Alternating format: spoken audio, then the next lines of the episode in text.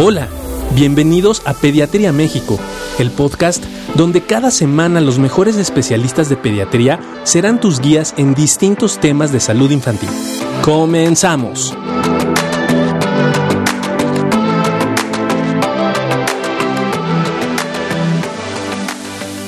Mi estimado y querido Juan Carlos, ¿cómo está usted? ¿Cómo está, Doc? Muy buenas noches. Y vamos a tocar un tema súper interesante que va a entrar entre mesa de explicación y discusión. Y para eso tenemos dos personajes y que la verdad nos da muchísimo gusto tenerlos con nosotros. El primero, el Big Boss, ¿no? De Colombia. ¿Cómo estás, mi Big Boss? ¿Cómo estás, Orlando? Hola, Juan Carlos. Hola, Eduardo. Buenas noches. Y bueno, el otro que están saliendo de su proceso electoral y que también me imagino que deben de tener muchas migrañas en Bolivia, el maestro Roger Condemaita, ya un rockstar latinoamericano. ¿Cómo está, Roger? ¿Qué tal, Doc? ¿Qué tal, Juan Carlos? Doctor Carreño, aquí pues compartiendo y un placer compartir este, este espacio para poder hablar de tanta situación que tenemos. Oigan, a ver, yo creo que todos, y es indudable, ¿no? Y es un tema cada vez más recurrente, se han incrementado los dolores de cabeza en la población general y más en niños y adolescentes. Pero a mí me encantaría que pudieran decirme, para, en su opinión, ¿no? ¿Cuáles serían dos o tres diferenciales importantes? O sea, si existe la migraña, compadre, porque todo el mundo le dice a todo migraña. Desde que te duele el ojo hasta que te duele la nuca, todo es migraña. ¿Cuál podría ser dos? ¿Eh? Hasta el estómago, dice. Hasta el estómago, porque era todo dolor de estómago recurrente, es migraña abdominal, ¿no? Hasta que se. O epilepsia o migralepsia, ¿no? ¿Cuántas migralepsias no? Los gatos, que no los quise invitar aquí para que mi compadre Salvador y Alpando no se enoje, pero Luego que no, no se les quite el dolor de cabeza es migralepsia, ¿no? Vomita muchos migralepsia.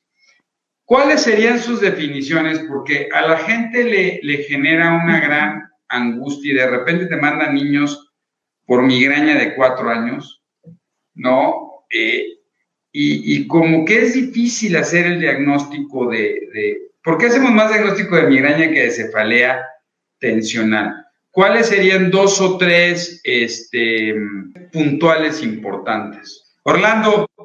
Bueno, lo primero que todo, Eduardo, de acuerdo, a, hay modas y eso a veces nos afecta y como en todo en, lo que hacemos, hay subdiagnósticos y hay sobrediagnósticos, ¿sí? Todo eso nos, nos preocupa y hay que mirarlo. Pero indudablemente hay, eh, los niños también sufren de dolores de cabeza, igual que los adultos. Eh, también sufren de, de, de, tensión, de estrés, de ansiedad, que es factores que pueden afectar y ahorita hablaremos, pues, digamos que de las, de las causas o de los facilitadores de estos episodios. Eh, digamos que las, cefaleas en general, estamos como en las epilepsias, las cefaleas son eh, cualquier tipo de, dolor de cabeza y la migraña es un tipo de dolor de cabeza o un tipo de cefalea. Eh, es cierto que es, cada vez es un poco más frecuente en niños y tal vez los, las características que uno ve clínicamente y están descritas eh, más frecuentes son eh, las náuseas, el, el, vómito, el dolor hemicraniano, ¿sí? que realmente los chicos cuando lo describen lo describen más como, como una opresión en, en regiones temporales y la característica más frecuente que uno, uno les escuche y lo ve en la clínica es la sensación de, pulsación o de palpitación en, en, la cabeza. Digamos que esas serían las, las características más frecuentes que uno ve en niños y ya va a variar obviamente dependiendo de, de, de las características individuales, de la genética, de los hábitos, etcétera. Pero esos son los las, eh, síntomas, digamos, más frecuentes que uno, que uno ve en los chicos que, que sufren de migraña. Oye, Roger, ¿desde cuándo las podemos diagnosticar las migrañas? Y igual, eh, o sea, un dolor de cabeza muy intenso necesariamente tiene que ser migraña.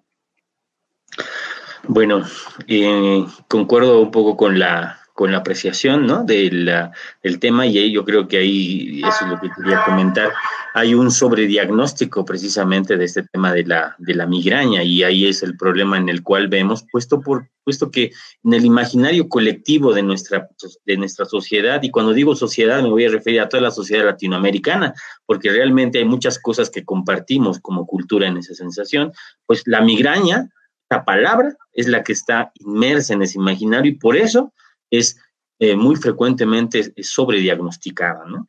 En relación al tema de la, de la pregunta en particular, no siempre, ¿no? De hecho, una, eh, hay algunas características fundamentales en el tema migrañoso, ¿no? Este, que eh, salen, ¿no? De la categoría de, de, de, esta, si es que esta se torna y es de inicio muy agudo, ¿no? Eh, cuando no hay un antecedente familiar, que de hecho eso es lo que nosotros llamamos banderas rojas en este tema de los dolores de cabeza, cuando no hay ese antecedente familiar de migraña o de un dolor de cabeza de, eh, de cefalea primaria, pues es evidente de que cuando hay un dolor súbito en el cual empieza el paciente, pues no va a ser migraña en lo primero que tengamos que pensar. Si bien en las clasificaciones y en el tipo de dolor de cabeza, la migraña por excelencia puede debutar con un dolor de cabeza intenso, sin embargo, este, seguramente ahí habrá otros datos, eh, y ahí es, entra el tema este de las banderas rojas, que nos orientarán a que este dolor tiene esa característica o no. Y dentro de esas banderas rojas, pues están los temas que habíamos que están eh, claramente descritos como el tipo de dolor puede ser occipital, el tipo de dolor que puede venir con alguna normalidad focal neurológica en la exploración, el tipo de dolor que puede venir este, sin antecedente familiar de ningún tipo de dolor de cabeza, eh, principalmente, ¿no? Son algunos eh, temas que hay que tener en cuenta a la hora de abordar un dolor de cabeza de debut intenso. Pero ¿qué edad es la edad de inicio? O sea, ¿a qué edad puedes diagnosticar una migraña, Roger? ¿O tú a qué edad dices, pues ya si tienes siete años es migraña y bajo de siete no? En realidad, este, la edad es un tema bastante controversial porque el tema de la, de la de las características que un niño de tres años, por ejemplo, te puede dar sobre el dolor de cabeza son difíciles de ver. Sin embargo, hay consensos en los cuales los tres años es una edad límite para este tipo de situación, puesto que mucho antes es muy complejo que un paciente te pueda dar los datos de dolor de cabeza. En pacientes, de hecho, preescolares de tres a cinco años, nos, nos vamos a basar mucho más en el tipo de actitud que toma el niño que en lo que nos pueda decir. Es decir, ahí eh, los padres serán los principales eh, actores que nos puedan informar de la conducta del niño ante este tipo de situación. Oye, Juan Carlos, esto que decía muy interesante Orlando de la hemicraniana y todo el vómito y todo, pero siempre dicen que la migraña en niños es diferente, que no cumple las características. Entonces... Es difícil, es difícil. Eh, y, y, la otra es, este, lo decía bien Orlando, ¿no? Que eso es muy interesante. La migraña, la cefalea tensional son tipos de dolores o, son, tipos de cefalea, ¿no? Son tipos de dolores de cabeza primarios que hay que entender muy bien eh, y ahorita lo comentábamos al inicio. Bueno, hay quien dice, bueno, no, pues no es migraña, todo se puede englobar en diferentes tipos de, de cefalea. Yo creo que algo, algo de lo que se comentaba y que es, un, es muy real es que los procesos migrañosos o el establecimiento del diagnóstico de migraña tiene que ver mucho con la eh, lo, lo, discapacitante que es el, el, fenómeno de, de, dolor y lo que provoca en los, en los pequeños. Es muy importante. Eh, más o menos se estima ¿no? que el primer dolor de cabeza en los, en, los pacientes podría ocurrir alrededor de los cinco años de edad, más o menos, Doc, respondiendo su, su pregunta previa y, y, complementando lo que bien decía Roger. Y la mayoría de los pacientes que, donde se establecen diagnósticos de migraña, ¿no? Eh, se puede promediar entre 7 a 9 años de edad más o menos en la etapa pediátrica. Sin embargo, también existe un pico importante en el momento de la adolescencia y ahorita me gustaría escuchar también sus opiniones respecto a ese grupo de edad donde de repente tenemos algunos fenómenos asociados. Sí, si bien puede tener múltiples manifestaciones, lo que decía eh, eh, Orlando es cierto en el sentido de la presentación en cuanto al dolor de cabeza, esta parte donde se busca que la cefalia puede ser muy pulsátil, puede acompañarse de algunas eh, lucecitas que de repente les preguntamos a los niños, oye, ¿ves lucecitas cuando tienes el dolor de cabeza? ¿Te causa náusea? ¿Te causa algún zumbido de oídos? ¿Te despierta cuando estás dormido el dolor de, de cabeza, qué ocurre cuando te duele la cabeza, te quedas dormido, cuántas horas duermes este, cuando tienes el dolor de cabeza y una serie de interrogantes que se van generando junto con lo que decía Roger, los antecedentes familiares que son muy importantes porque es donde se determina en gran parte, el hecho de que dices, tienes migraña. ¿Por qué? Porque tu mamá es migrañosa, ¿no? Y no necesariamente tiene que ver con el antecedente, tiene que cumplir con muchos de estos criterios, incluyendo la cronicidad, eso significa el tiempo de presentación que ha tenido el dolor de cabeza y además la frecuencia con la cual ocurre durante la semana. Es decir, realmente esto incapacita al paciente, lo lleva a tener que guardar reposo y a cortar con sus actividades cotidianas incluyendo, por ejemplo, la actividad física, que es algo que en los niños llega a presentarse con cierta frecuencia y que son algo, son parte de los criterios que nosotros tomamos también para migraña, que es que se pudiera desencadenar con algo de actividad eh, física. Entonces, como puede ver, es un sinnúmero de presentaciones, pues ningún dolor de cabeza prácticamente es igual a otro, similar a otro, se podrán parecer, pero cada paciente tiene igual distintas tolerancias al, al dolor y de ahí la necesidad de poder tomar la mejor decisión terapéutica en cada uno de los, de los casos. Pero como puede ver, es una infinidad de presentaciones y también es difícil, el poder hacer ese diferencial entre el proceso migrañoso o una cefalea de tipo tensional, aunque bien se encuentran diferenciadas dentro del catálogo de, de, de cefaleas primarias. Sí, fíjate que aquí Fabi este, nos dice, pues ella tiene todo este fenómeno de ver borroso, luego ver una luz y luego se prende el dolor de cabeza, no bastante característico de, claro, las auras, ¿no? Y, y están las migrañas con auras y las migrañas sin auras. Ahora, Orlando, ¿por qué es importante poder definir la diferencia de un proceso migrañoso a un proceso no migrañoso y decir es una cefalea tensional o una neuralgia o cualquier otra cosa. ¿Por qué es tan importante poder hacer esta diferenciación? O no importa, pues de todas maneras las tratamos igual a todas.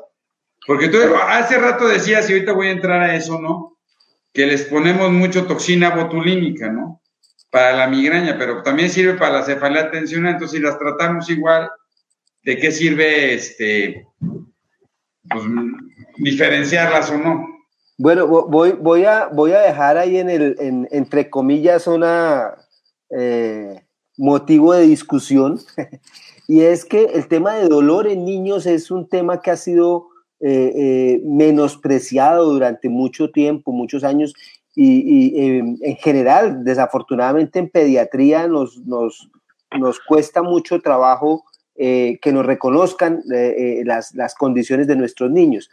Entonces yo les dejo la, siguiente inquietud. Recordemos que eh, los cólicos abdominales en niños lactantes, eh, que lloran y lloran y lloran y lloran, y todo es por los cólicos, los, los niños que tienen migraña, los estudios han mostrado que, eh, perdón, los niños que tienen cólicos de lactante tienen siete veces más, más probabilidades de ser niños migrañosos cuando crezcan. Entonces la pregunta es, y es que ese niño de un añito, como no podía decir nada, no le dolía la cabeza, no tenía cefalea.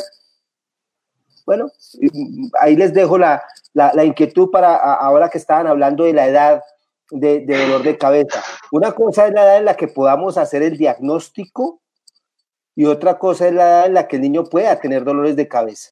Y lo otro es la, ya lo, que estás comentando de, de, por qué hay que pensar y estudiar los dolores de cabeza. Bueno, eh, digamos que las, las migrañas eh, en general, si son severas, que es uno de los criterios para considerarlo migraña, pues me pueden incapacitar, eh, no puedo ir a la escuela, se me dificulta el aprendizaje, y eso es importante, pero pues puede que no sea grave. Lo grave es que se nos pase un dolor de cabeza secundario a un tumor, a una malformación vascular, a, a cualquier otra condición que puede generarme cefalea y una de las dificultades en los niños es la, poca posibilidad de, darnos información clara y precisa.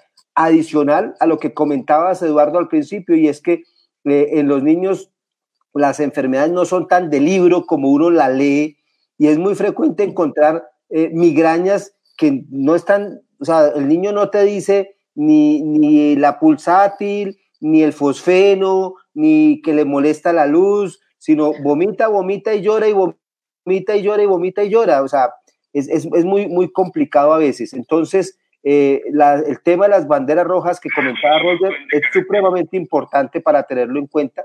Son indicadores, pero para cerrar, eh, concretar la, respuesta, eh, es importante ponerle cuidado. A eso sí debemos ponerle cuidado a los dolores de cabeza en niños. el 15% de los chicos entre los 5 y los, y los 12, 13 años pueden tener migraña. Claro, pero es que el C0.1 que puede tener tumor es el que nos preocupa y hay que ponerle cuidado. Entonces, no, no es ser excesivamente eh, eh, obsesivos con el diagnóstico de migraña, pero sí tener cuidado en que no se nos pase un diagnóstico pues de una situación más, más grave. Y ya en cuanto al manejo, sí, desafortunadamente y pasa en adultos, ¿sí? Eh, les damos el mismo manejo. Es más, hay manejos que se popularizan, como el valproico. El valproico lo utilizamos para todo pero si vamos a mirar, pues hay unas ah, características fisiopatológicas y bioquímicas del valproico para que nos sirva en diferentes condiciones neurológicas. Entonces hay que, hay que ser un poquito más, más juiciosos, más académicos y, ponerle cuidado no solamente al dolor de cabeza, sino ser juiciosos en, los protocolos de, de, estudio y de tratamiento también en nuestros chicos. Este, porque hay muchas preguntas de esto. Una es, eh, las hipótesis modernas sobre la migraña y la asociación con epilepsia, ¿no? Y qué tanto hay de esto, y si por eso el valproico se ha generalizado tanto, ¿no? Por, por esta estabilización de la membrana neuronal y su relación con lo vascular. Y si eso también tiene relación con la migralepsia, con la migraña abdominal, o si la migraña abdominal y la migraña son dos manifestaciones diferentes. Y Rosalino pregunta algo y lo dejo abierto, también muy interesante. ¿Puede estar asociada la migraña con uso excesivo de la computadora? ¿O el uso excesivo de la computadora lo que te da es una cefalea tensional que está pasando mucho en la pandemia? Y el estrés, ¿no? Y yo les digo a la gente que está mucho tiempo en la computadora, pues es que no solo estás en la computadora, estás en tu casa, ¿no? Ya te traen todo el tiempo, este, diciendo que no haces nada, que no estás ahí, que ayuda en la cocina. ¿Qué onda, Roger? O sea, fíjate qué interesante es porque cuando tú ves los, los disparadores de migraña, también son disparadores de fenómenos, de fenómenos tensionales. ¿Cómo poder diferenciarlo? Y me voy a ir más allá porque luego cuando resulta que tienes migraña, te quitan hasta que no puedas usar tenis, ¿no? Pero resulta que tener migraña es que ya no puedes llevar una vida normal, no puedes usar tenis, no puedes tomar chocolate, no puedes ver el sol, no puedes, todo. Entonces, este, ¿cómo la ves, Ruiz? Bien, algo que hay que tener en cuenta en relación a este último concepto que manejaba Doug es que uno no excluye al otro, ¿no? Y de hecho la clasificación internacional de cefaleas lo dice claro en cada una de eh, de los acápites de los criterios que maneja, ¿no? Es decir, un niño, una persona, una niña puede tener dos o hasta tres tipos de cefalea. De hecho, ese es un arte para, para nosotros el poder diagnosticarla, ¿no? Y evidentemente muchos de estos pequeñitos pues vienen con una migraña de un tiempo, una migraña no muy frecuente, una episódica infrecuente, ¿no?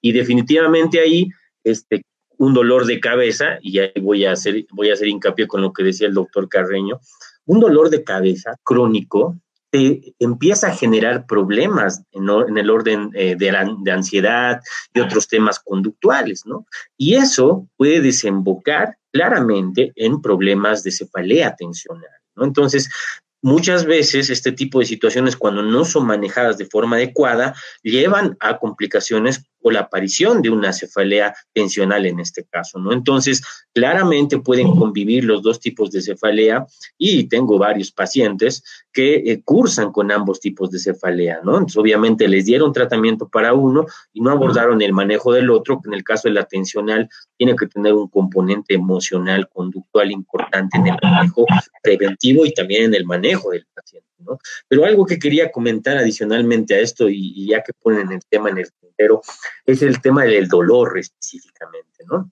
Yo he tenido muchas experiencias y esto es sobre todo para los papás y las mamás que tienen un niño que está debutando con este problema y no saben qué hacer o están esperando a la consulta con el neuropediatra. ¿Qué es lo que pasa? Muchos pediatras lo que hacen muchas veces es cuando le duele la cabeza al niño y se espantan muchas veces con eso, le dicen a la mamá, incluso le dicen, o los papás tienen la percepción de que no tienen que darle ningún analgésico al niño hasta que lo vea el neuropediatra. ¿no? Es un tema interesante eh, y un fenómeno social interesante que obviamente es cerrado porque es importantísimo comentar eso. Un dolor debe ser tratado, ¿no?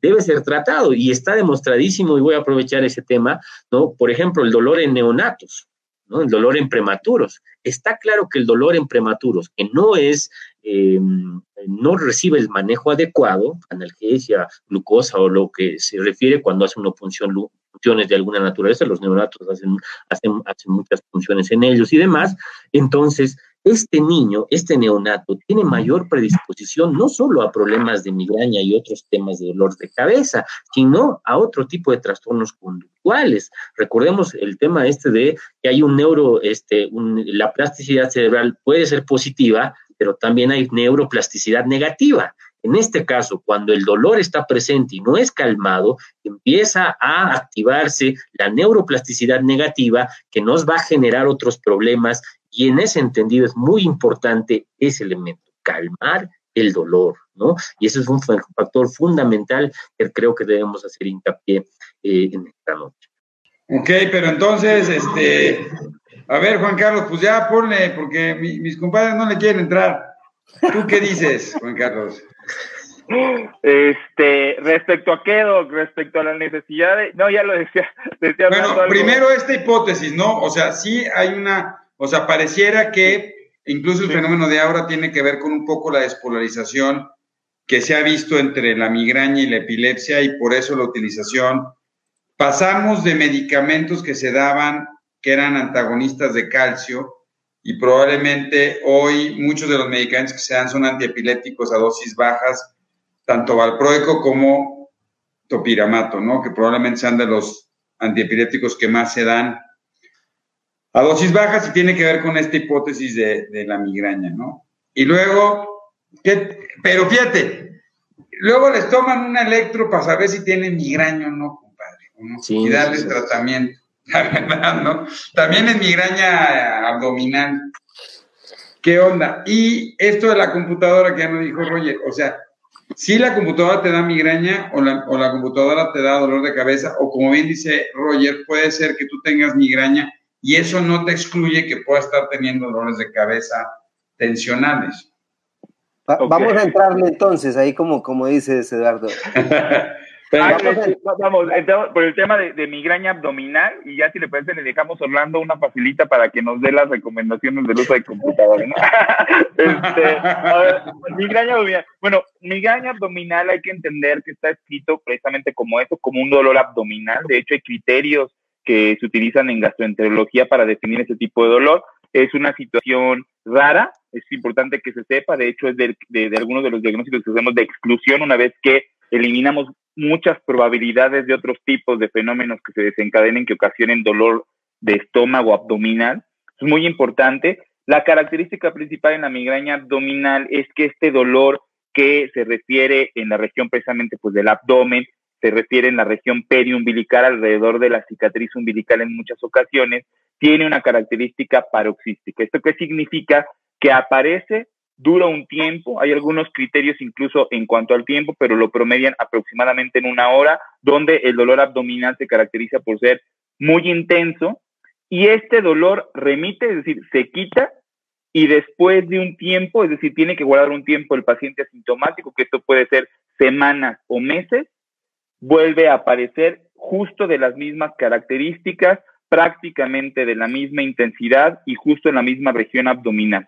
Por eso es la característica principal. Y junto con el dolor abdominal, bueno, una serie de manifestaciones como náusea, vómito, mareo, palidez, este, dolores de cabeza precisamente, o la, o la cefalea, fotofobia, o, o, miedo a la luz, o molestias para ver la luz, etcétera. Pero la característica principal es que aparece, por lo regular también el tiempo que tiende a desaparecer es muy similar entre los episodios, es decir, aparece hoy y por lo regular aparece hacia dentro de dos meses, por ejemplo, y así va guardando ese patrón, aparece hasta dentro de dos meses y luego vuelve a aparecer hasta dentro de dos meses y luego vuelve a aparecer hasta dentro de dos meses en muchos de los casos. Pero eh, resulta que es parte de, una situación de exclusión una vez que hemos eliminado cualquier posibilidad de y ya una, una un poco en el sentido del tratamiento sí es cierto los tratamientos preventivos en los procesos migrañosos tienen eh, una base en los fármacos antiepilépticos, justo porque gran parte de la neurobiología que explica los,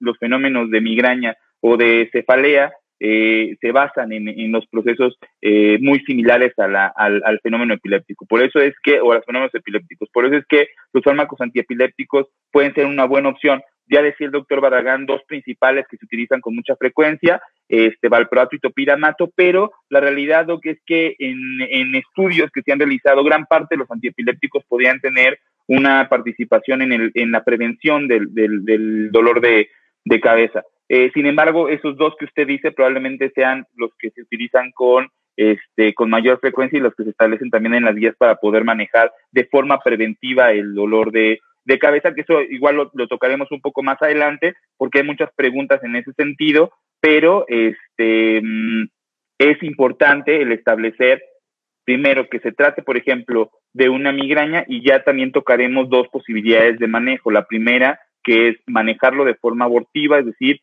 le duele el dolor de cabeza y doy analgesia, que era lo que Roger decía. ¿Cuántas veces no tenemos niños que tienen tres o cuatro meses con dolor de cabeza y no han tomado un solo analgésico porque el pediatra pide esperar, ¿no? Pide esperar a, a, a la valoración neurológica. Y una segunda forma o viceversa, de ¿no? ¿Cuántos niños no tienen ya semanas tomando cada vez que le duele la cabeza? Y no, le y dan no paracetamol, le dan ibuprofeno, le dan ketorolaco y van incrementando ¿no? los analgésicos y sigue perseverando este fenómeno. Y aquí Arturo Garibay es una pregunta muy buena. ¿Qué tanto influye el, el, proceso emocional en que se... Y otra vez vuelvo a lo mismo, ¿no?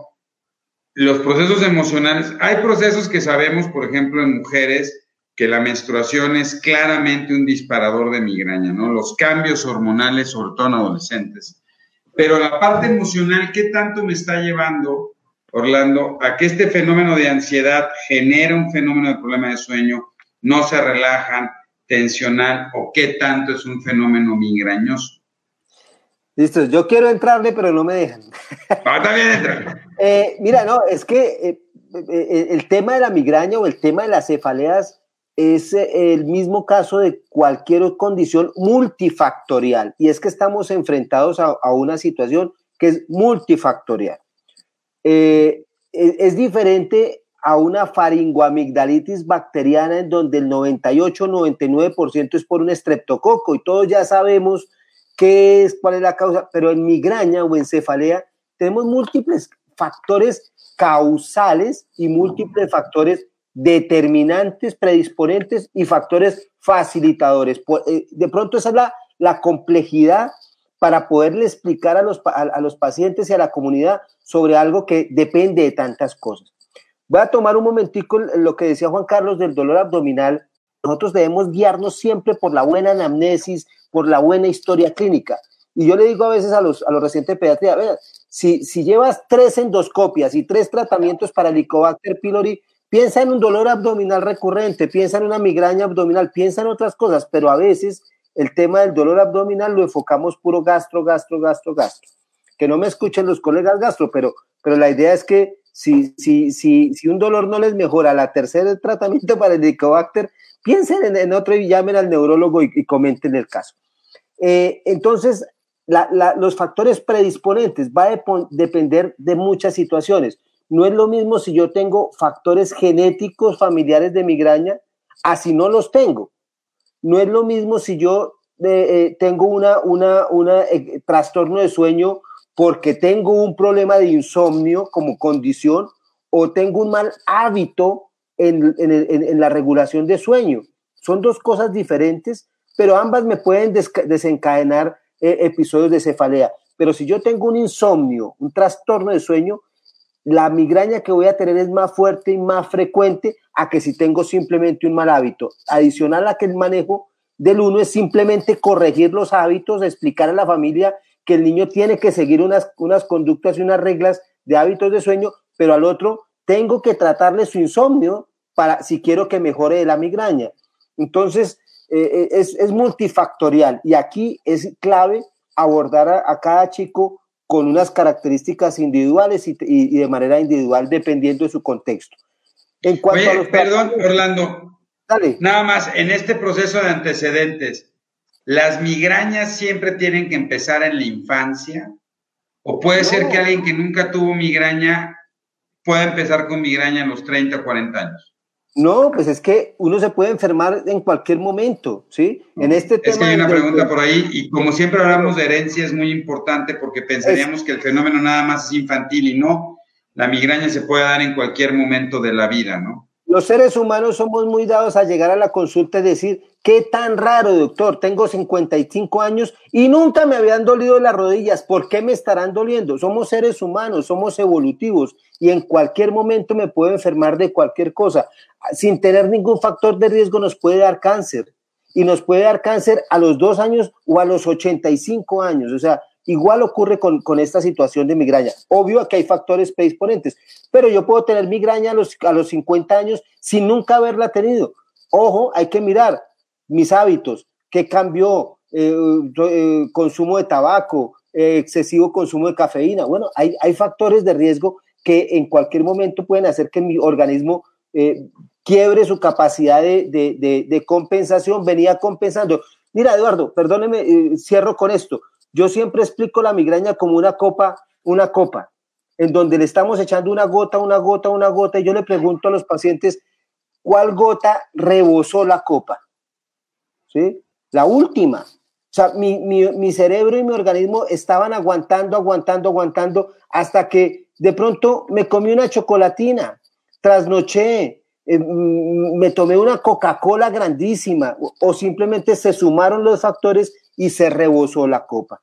Baja el nivel de, agua, mejoró unas semanas, pero si yo no cambio hábitos y no modifico los factores que me desencadenaron eh, eh, ese episodio de cefaleo de migraña, pues va a volver a repetirse periódicamente hasta que ya mi cerebro no tenga capacidad de recuperarse y sea la, situación crónica que ya conocemos de una migraña incapacitante. Hay que ser... Roger, bueno, Eva para todos, para que cada quien dé su... Roger, ¿Qué alimentos quitas o qué alimentos no quitas? ¿Y cuál es el mejor tratamiento para quitar el dolor o abortar el dolor en niños y adolescentes para la migraña? ¿Tú cuál usas y qué recomiendas o qué alimentos recomiendas quitar o no quitar? Bueno, en realidad el tema de alimentación, pues sabemos que no hay un consenso y que diga, este, bueno, este tipo de alimentos son los que generan migrañas y que a todos los niños se les quita. No, eso es más un tema de arte porque sí, sí, hemos visto, y hay niños y niños, en los cuales los padres y el adolescente o el niño nos puede decir claramente que al consumir un tipo de sustancia en específico, vamos a ponerle chocolate, le genera el dolor de cabeza, ¿no? No hay estudios que avalen ni que digan que a todos los niños hay que quitarles el café, el, el, el, chocolate, etcétera, ¿no? Hay el, queso, eh, eh, etcétera, ¿no? Porque hay quesos procesados, hay muchos tipos de elementos que pueden generar eso, ¿no? Entonces, eh, no hay, ¿no? Pero sí, evidentemente, la práctica y, el, y viendo al niño de forma particular, este, vamos a poder diferenciar con una buena y adecuada historia clínica si este niño tiene esa predisposición por algún tipo de alimento, excelente ese tipo de alimento que los padres, la familia nos dice claramente que tiene una asociación directa, ¿no? Y el resto de situaciones que nosotros podemos ver, ¿no? Entonces, o alimentos que pueden estar relacionados, ¿no? Entonces, eso es importante eh, tener en cuenta en ese sentido.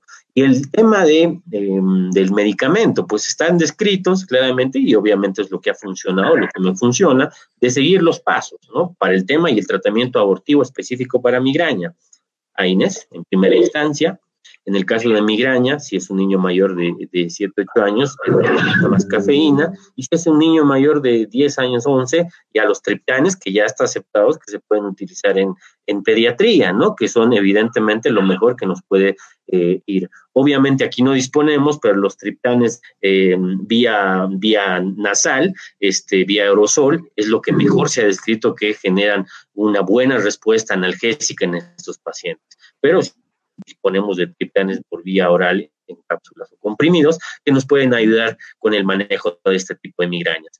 Eh, pero es evidente que hay migrañas que son densas, ¿no? Y ahí evidentemente ya es un manejo hospitalario que nosotros tenemos que seguir eh, y eso obviamente ya corresponde a nuestra especialidad. Pero para los padres ese es el camino que generalmente nos ha servido y que debemos, que debemos seguir. Hay un tema que quería comentar rápidamente en ese sentido, ¿no? Eh, es importante este tema, ¿no? Cuando nosotros nos acercamos a migraña, ¿no? Y el dolor de cabeza sí es un reto, y más cuando se trata de, de preescolares, ¿no?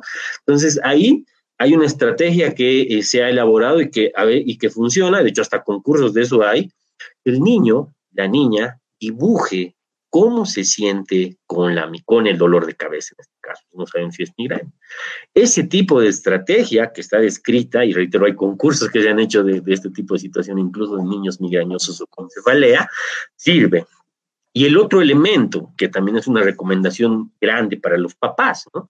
es el hecho de que eh, cuando viene un niño a la consulta con el papá, muchas veces el papá y la mamá son los que quieren tomar la batuta de eh, lo que le, de explicar lo, lo, que le pasa al niño, o a lo adolescente inclusive, ¿no? Pero esto pasa más en niños escolares.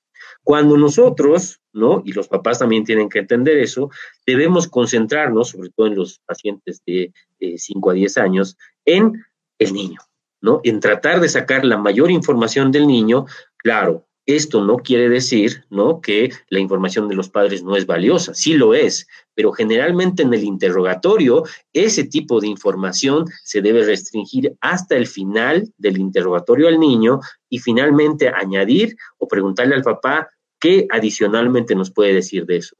Alguien decía, y tienes razón, una adecuada historia en cefalea no, se, no, no nos las dan. Tenemos que extraerla, sacarla, tomarla, ¿no? Entonces, eso es muy importante de tener en cuenta y obviamente a los papás esa recomendación cuando vayan, dejen que el niño hable. Finalmente, el que conoce su cabeza mejor que nadie es el pequeño, ¿no? Es evidente que lo que ellos nos dicen nos ayuda mucho, pero la entrevista y el problema es del niño o de la niña. Super. Oye, eh, Juan Carlos, y, y, y aquí una pregunta muy interesante de Pamela. ¿Qué tan frecuente, hasta qué momento dices ya es una, una migraña severa o no severa? La frecuencia tiene que ver, y hay muchas preguntas de adultos, que evidentemente en el adulto ya el fenómeno migrañoso está muy bien establecido, donde viene, siempre aparecen los síntomas o casi siempre esos síntomas premonitorios y después viene una cefalea intensa, severa y de difícil manejo. ¿Cuándo tengo que decidir empezar a dar esto que llamamos profilaxis y que es dar un tratamiento diferente al analgésico? Dos migrañas al mes, cinco al mes, una migraña muy severa al año. ¿Cuándo es como un buen momento? Porque a veces, y no sé si les ha pasado, pero mucha gente mantiene estos dolores de cabeza y no prueban con un tratamiento profiláctico que no son analgésicos, sino son como decíamos, medicamentos que van más a estabilizar el fenómeno neuronal. ¿Hay alguna pauta, Juan Carlos? Claro que causa dolor de cabeza, se los juro que causa dolor de cabeza, me consta, lo he vivido. Estar en la computadora te destroza la cabeza y te causa dolor de cabeza. Punto. Y qué importante es para los niños, y por ahí tenemos una plática de, de, de esta parte de protección visual y de cuidados de, la, de, de los ojos, donde, por ejemplo, los lentes estos de, de blue light o, o, los baby blue, que pueden servir precisamente para reflejar la luz este, azul y que sí podrían mejorar la condición de dolor de cabeza, aunque no prevenir los problemas realmente eh, oculares por la exposición de eh, a la pantalla. Pero bueno, sí, sí puede provocar dolor de cabeza. Luego, fíjese qué importante la pregunta de Pamela. Sobre todo hay factores que nos hablan de que esto no es normal. O sea, este tipo de dolor de cabeza es algo que se tiene que atender y que incluso se tiene que realizar a lo mejor un abordaje mucho más preciso por, por, un especialista. Y lo más característico, Pamela, recordando que el público al que estamos dirigidos es, es, es mamás, papás en general, es recordar que, bueno, ni primero, ningún dolor de cabeza que se repita con, con, con, cierta frecuencia, y esto está bien establecido, que significa que pues te esté doliendo la cabeza la mayor parte de la semana, ¿no? Es decir, la semana dura siete días, tú tienes dolores que duran cuatro o cinco días, o sea, prácticamente tienes la mayor parte de la semana dolor de cabeza, eso no es normal. Segundo, que empieces con dolor de cabeza, ¿no? Y que además este dolor de cabeza, Doc, se vaya incrementando tanto en frecuencia, ¿no? Como en intensidad. Es decir, antes no me dolía la cabeza, de repente empecé con dolor de cabeza el mes pasado, pero lo que me he dado cuenta es que este dolor de cabeza se está haciendo cada vez más frecuente y además de que es más frecuente, cada vez es más intenso y más incapacitante. En ese momento se tiene que realizar una exploración neurológica y física completa que nos explique qué es lo que está pasando con este paciente e incluso poder echar a andar algunas estrategias de abordaje diagnóstico como eh, estudios de imagen, ¿no? En ese caso, sí vale la pena porque se está volviendo en un fenómeno crónico y además de ser crónico va progresando el dolor de cabeza, tanto en frecuencia como en intensidad. Esos serían los datos que no podríamos dejar eh, pasar. Luego, el manejo profiláctico depende justo también de esto, tiene que ver con el tiempo de, eh, de, cronicidad que tiene ya el, el, paciente con el dolor de cabeza, depende mucho las series que se establezcan, por lo regular la cronicidad la marcan a los seis meses, sin embargo, pues también pueden haber algunos estados subagudos que pueden ir más o menos a los dos o tres meses. Eh, la realidad es que nosotros en pediatría las decisiones que tomamos van basadas en lo incapacitante que es el dolor, la frecuencia que está teniendo en días a la semana. De ahí es la importancia de que siempre le decimos de llevar un diario de dolor de cabeza, ¿no? Que nos vaya estableciendo cómo va haciendo, porque de repente se te olvida. Y cuando le preguntas a la mamá, bueno, ¿y cuántas veces de la semana le duele? Híjole, creo que le duelen dos, ya no me acuerdo bien. Si lo vamos registrando en un diario, nos vamos a ir dando cuenta precisamente de este patrón, cómo es el patrón de dolor de cabeza. Le duele cuatro veces a la semana, le duele cinco veces a la semana y además la intensidad es muy importante para nosotros, pero evidentemente en el momento que se cumplen con esos criterios incapacitantes, lo despierta cuando está dormido, se exacerba o se presenta cuando hace ejercicio, el dolor es incapacitante que incluso lo lleva a dormir al niño, ¿no? es muy importante, lo lleva a dormir e inclusive dura dos o tres horas dormido por el dolor de cabeza, eso ya incapacitó el día, ya fragmentó el día, ya no lo deja tener una calidad de vida adecuada ese es el mejor momento para poder tomar una decisión de poder dar un manejo eh, preventivo, que mucha gente le da miedo, como usted decía, porque de repente dice, bueno, pues es que le van a mandar un, un antiepiléptico y el niño no tiene epilepsia, resulta que tiene dolor de cabeza o migraña. Bueno, hay que explicar perfectamente bien que se va a iniciar un tratamiento preventivo y que por lo regular lo que se hace es mantenerlo durante cierto tiempo para valorar respuesta y después por lo regular lo que hacemos es, si funcionó todo bien, ese tratamiento también se puede disminuir y retirar y observar al paciente cómo va evolucionando más adelante. Sí, Moni, sí, la migraña en general es hereditaria. No en mujeres, en hombres, ¿no? Es, tiene un fenómeno hereditario muy importante que da esa susceptibilidad a que tus vasos sanguíneos, este, ante ciertos estímulos, generen el dolor de cabeza, ¿no? Este, así como veo al maestro Orlando que ya le está empezando a dar una cefalea ocular importante. Este, oye Orlando, y digo, afortunadamente la gran mayoría o muchos pacientes con migraña pueden em, mejorar mucho con eh, los, los preventivos, ¿no? Hay un grupo que tiene cefaleas muy intensas y que no responden ni a preventivos ni en los brotes artritanos. ¿Qué nuevas opciones tenemos, Orlando? ¿Qué tanto la toxina botulínica o qué tanto estos nuevos tratamientos que ya están, que son los biológicos, ¿no? Los monoclonales, van a poder ser una luz en el camino de esos pacientes que a pesar de todo lo que intentan, dieta y todo lo demás, persisten con el dolor de cabeza? Sí, eh, eh, Importante, importante, Eduardo, dejar claridad. Primero que en niños, eh, la gran mayoría de los niños responden con tratamientos eh, prácticos, fáciles, modificaciones de hábitos de, vida, hábitos de sueño, alimentarios, eh, de pronto el manejo profiláctico, como mencionaba Juan Carlos, dependiendo de la frecuencia y, la afectación de la calidad de vida. Pero la gran mayoría de niños mejoran con tratamientos sencillos, simples. ¿sí? Si yo tengo un niño eh, y vamos a dividir entre el escolar y el adolescente, eh, eh, si, tengo un, escolar que no responde, como dice Juan Carlos, tengo que estudiar un poquito más, se ganó su neuroimagen porque pues antes de empezar tratamientos más, más complejos como los triptanes, tengo que estar seguro de que no sea, como decía, mencionaba hace un rato, un tumor o alguna otra situación más, más delicada las migrañas severas que no responden son más del adolescente y del adulto.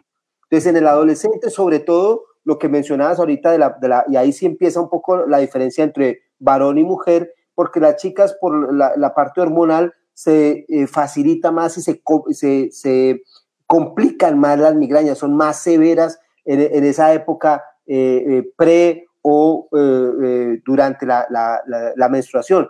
Y tiene que ver mucho con eh, también situaciones sencillas como el consumo de agua, que, que es eh, eh, hidratarse mucho.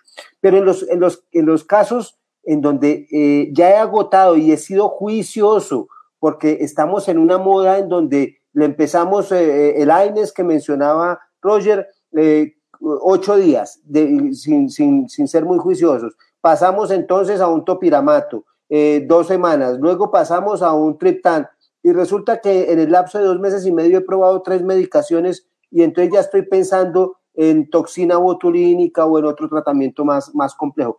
La, la, recomendación es ser muy juiciosos y, exclusivamente en los complejos. ¿Qué usamos con frecuencia, sobre todo en adolescentes? Se está utilizando cada vez más, igual que eh, lo mismo que en adultos, la toxina botulínica. Es así, sobre todo en las, en las cefaleas mixtas, en donde hay un componente migrañoso y tensional, eh, la, respuesta es muy buena, además que es un tratamiento fácil de, utilizar, práctico. Eh, yo lo hago con, los niños de espasticidad y eso bajo anestesia general y con los adolescentes, algunos con una sedación sencilla para que sea fácil. y la respuesta es muy buena y con eso estamos disminuyendo casi en un 40 o 50% las posibilidades de recurrencia de la migraña. Y hay un protocolo que es el protocolo PREEMP, que son cuatro aplicaciones al año, cada tres meses se debe hacer una aplicación y con eso la respuesta es bastante buena. Siempre les digo a los pacientes lo mismo, si no modificas hábitos, si no cambian los factores predisponentes, pues igual vas a volver. Pero ok, hay, hay, hay absolutamente incapacitantes y laboralmente o escolarmente muy, muy severas. En cuanto a los eh, eh, tratamientos, monoclonales que básicamente tienen evidencia en adultos, en niños no hay ningún estudio y no, no hay evidencia todavía suficiente, pues básicamente van a estar restringidos a los casos eh, severos y decimos severos que en adultos hay casos de migraña que puede terminar en, en, eventos cerebrovasculares y, y, muy, muy, muy severos, eh, eh, tanto en la, en la, complicación de, incapacitante como en la, en, en la morbimortalidad. Entonces ahí hay una indicación que pues obviamente el costo es lo que está muy discutido, porque son excesivamente costosos. Eh, pero lo que sí estamos utilizando con mucha frecuencia es la toxina botulínica en los casos de mixta y, les va supremamente bien cuando ya ha agotado las otras alternativas. Sí, definitivamente. Y yo creo que para todos los adultos aquí importante es el tratamiento preventivo, no importa si es con aura o sin aura, no, el tratamiento preventivo se debe dar en toda aquella migraña que se está haciendo repetitiva y que el uso crónico de analgésicos o de triptanos puede traer otras consecuencias. Hay muchas preguntas de eso, ¿no? Entonces, definitivamente. No, aclarar un poco nada más de que la gente está, de que qué me tomo, ¿no? Y cuál es el mejor medicamento. Híjole, la verdad es que no queremos aumentar mm, la, situación de automedicación. Por favor, consulten a su neurólogo, consulten a su médico para tomar esa decisión. Nosotros no estamos, no, no es una consulta general global para decirles a todos ustedes que tienen que tomar o no. Cada caso es diferente y cada caso tendrá que tener un tratamiento en específico. Entonces, el hecho de que no es que no queramos responder con qué marcas de medicamento, qué tipo de medicamentos es el que se tienen que tomar, este, pero lo único que queremos dejar muy claro es estos datos de alarma que conozcan de qué se trata el proceso migrañoso, como lo han, se han ido estableciendo, de qué se trata la cefalea atencional, como se ha venido estableciendo, y algunas medidas de forma eh, general nada más. Pero no significa que no queramos dar el tratamiento como tal. Dice, es que ¿qué me tomo? Yo quiero saber. No, pero sí, sí, por ejemplo, que la gente sepa, yo creo que es muy importante, que hay tratamientos profilácticos muy favorables y que si ya estás teniendo esta recurrencia, ¿no? Definitivamente es, ve con tu médico y dile, oye, tengo esta cefalea recurrente y aunque he tratado de cambiar, este, algunas, este, de mis pues he tenido un poco de dieta. Por ejemplo, un tema muy interesante y que ha disparado las cefaleas es los problemas de sueño. Y en la pandemia todo el mundo está teniendo problemas de sueño y eso definitivamente ha disparado el fenómeno. Entonces, sí, eh, y por eso, por ejemplo, ahorita que pregunta Pamela también, ¿no? Es bien interesante porque el yoga, la relajación, la natación, es muy común que en las cefaleas migrañosas existe un componente tensional emocional, de sueño muy importante. Y a veces el, tratar esa parte, ¿no? De empezar a hacer ejercicio, relajarte, consumir, dormir bien, va, puede ayudar muchísimo. Si persisten los síntomas, como muchos de ellos,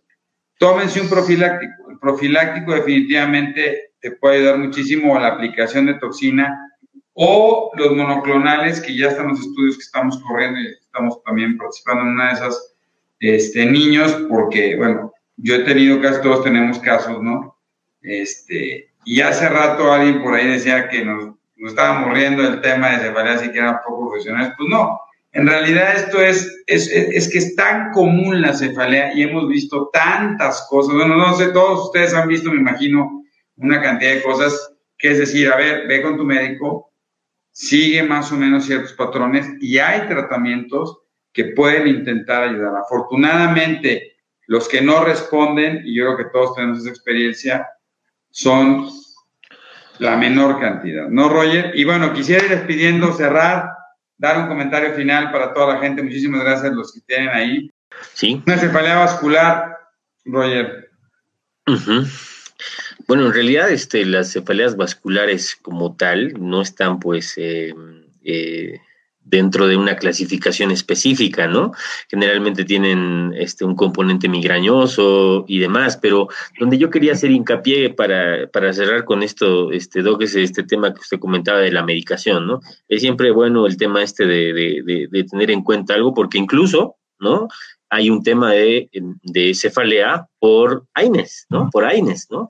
Yo, yo, recuerdo el caso de una niña, ¿no? Por AINES, por antihistamínicos, una niña que consumía antihistamínicos y un, este, por dos años, ¿no? No sé por qué exactamente le dieron, no recuerdo, pero tenía dolores de cabeza, dolores de cabeza, y está descrito eso, ¿no? De que eh, evidentemente hay pacientes que pueden generar por el consumo prolongado de este tipo de situaciones, les quitas el producto, se acabó el dolor de cabeza. ¿No? Entonces, es muy importante, como comentaba Juan Carlos, es aquí, eh, es bueno una, eh, seguir los consejos del médico, pero evidentemente este tema hay que considerarlo porque es, otro tema eh, en el tapete que es bueno ver. Y quiero poner en el tapete y ahí comentarles, ¿no? Tuve dos casitas ahí de algo que se llama, y que recién lo vi a, raíz de esto, porque no cuadraba ni para migraña ni para nada, pero sí era algo primario aparentemente, el tema de una cefalea, el tema de la cefalea diaria persistente de nuevo, ¿no? seguramente si lo han escuchado van a ver y si no, pues ahí lo pongo para que se lo revise. De hecho, es más, más frecuente de lo que pensábamos. Al principio es bastante raro,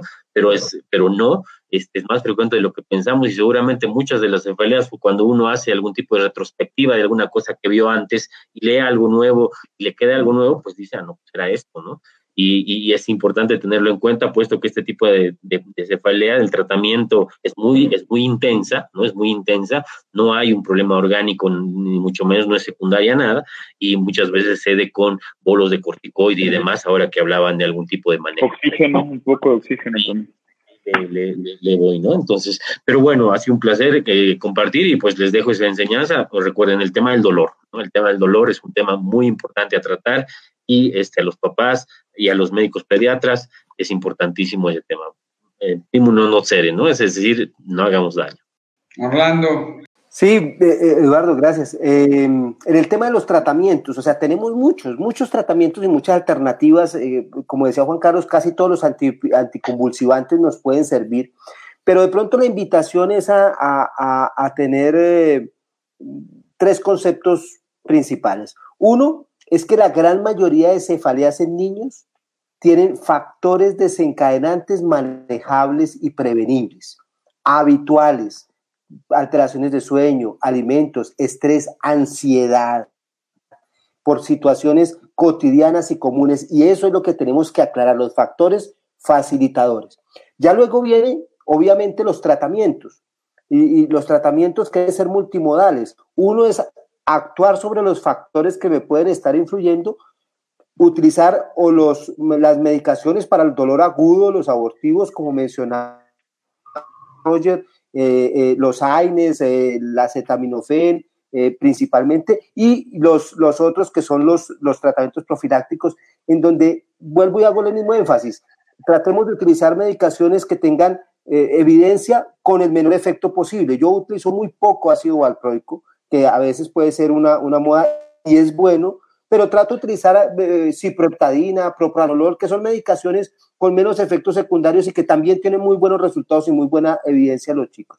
Y tercero, eh, tener mucho, mucho en cuenta la calidad de vida del niño, que a veces, como dice Roger, el dolor lo, lo, menospreciamos en el niño y en el adulto le damos una connotación mayor y resulta que ese chico que tiene cefaleas leves, entre comillas, y bajo rendimiento escolar se vuelve un ciclo un, ciclo vicioso en donde el, estrés y la ansiedad por su bajo rendimiento escolar le dispara la, cefalea.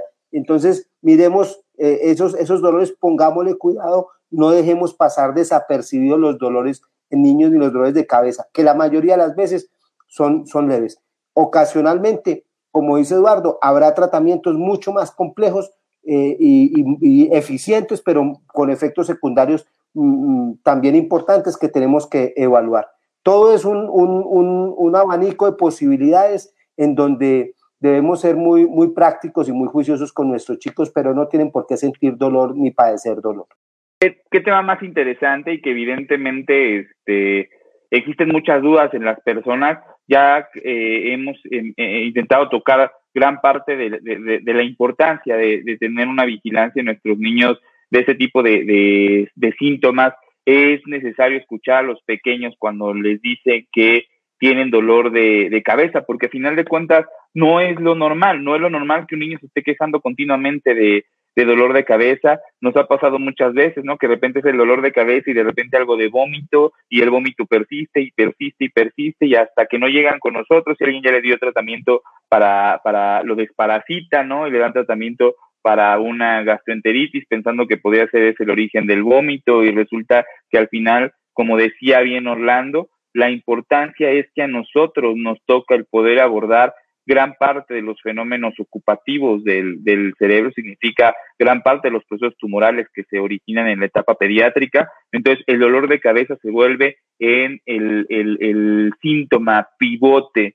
en muchas de las ocasiones. Entonces, lo decía muy bien eh, Roger, escuchar a los niños, explorar a los niños y entender el dolor de cabeza será lo más importante para poder definir el abordaje que sigue, ¿no? Si es necesario una imagen, pues se hace, se descarta lo más importante, como bien lo decía Orlando, que pueda ser cualquier tumor o cualquier situación que esté incrementando la presión en la cabeza de los niños, como situaciones un poco más graves, y si no, bueno, se descarta eso, da el, tratamiento preventivo e intentar mejorar la, la calidad de vida de los pacientes. Segundo punto, ya lo comentaba usted, el, el tratamiento por lo regular de dolor de cabeza se va escalonando, por ahí lo, lo, lo iban diciendo muy bien, ¿no? Con medicamentos cada vez más eh, potentes incluso. En niños tenemos, eh, ya lo comentaron, una limitante es que algunos de los medicamentos más potentes no tienen una indicación en pediatría por los efectos adversos, por lo tanto tenemos que ser muy delicados con la elección que tenemos para los manejos abortivos pero los preventivos es una muy buena eh, opción, Doc. Y la realidad es que es quitar un poquito el miedo de poderle brindar la opción al, al paciente de tomar un medicamento todos los días que prevenga el dolor de cabeza. Y los datos de alarma, ¿no? Que ya veníamos comentando, si el dolor de cabeza está siendo muy persistente y además de persistente cada vez es más intenso, por favor hay que llevar a su niño con el neurólogo, con el pediatra de forma inicial, etcétera, que se pueda valorar y se decida un, este, un abordaje diagnóstico de manera prudente y oportuna. Pues perfecto, les agradezco muchísimo. Muchísimas gracias, que tengan una linda noche y que Latinoamérica siga avanzando. Esto fue otro episodio de Pediatría México. Y recuerda, los países caminan con los pies de sus niños. Si este episodio crees que le puede ayudar o servir a alguien, por favor compárteselo. Le podrías estar ayudando mucho más de lo que te imaginas. Síguenos en nuestras redes sociales. En Facebook e Instagram nos puedes encontrar como AMHIMCDMX. AM de Asociación de Médicos, HIM de Hospital Infantil de México y CDMX de Ciudad de México. Nuestra página web es Para cualquier duda o comentario, escríbenos al correo electrónico pediatriamexicopodcast.gmail.com. Gracias por acompañarnos. Hasta la próxima.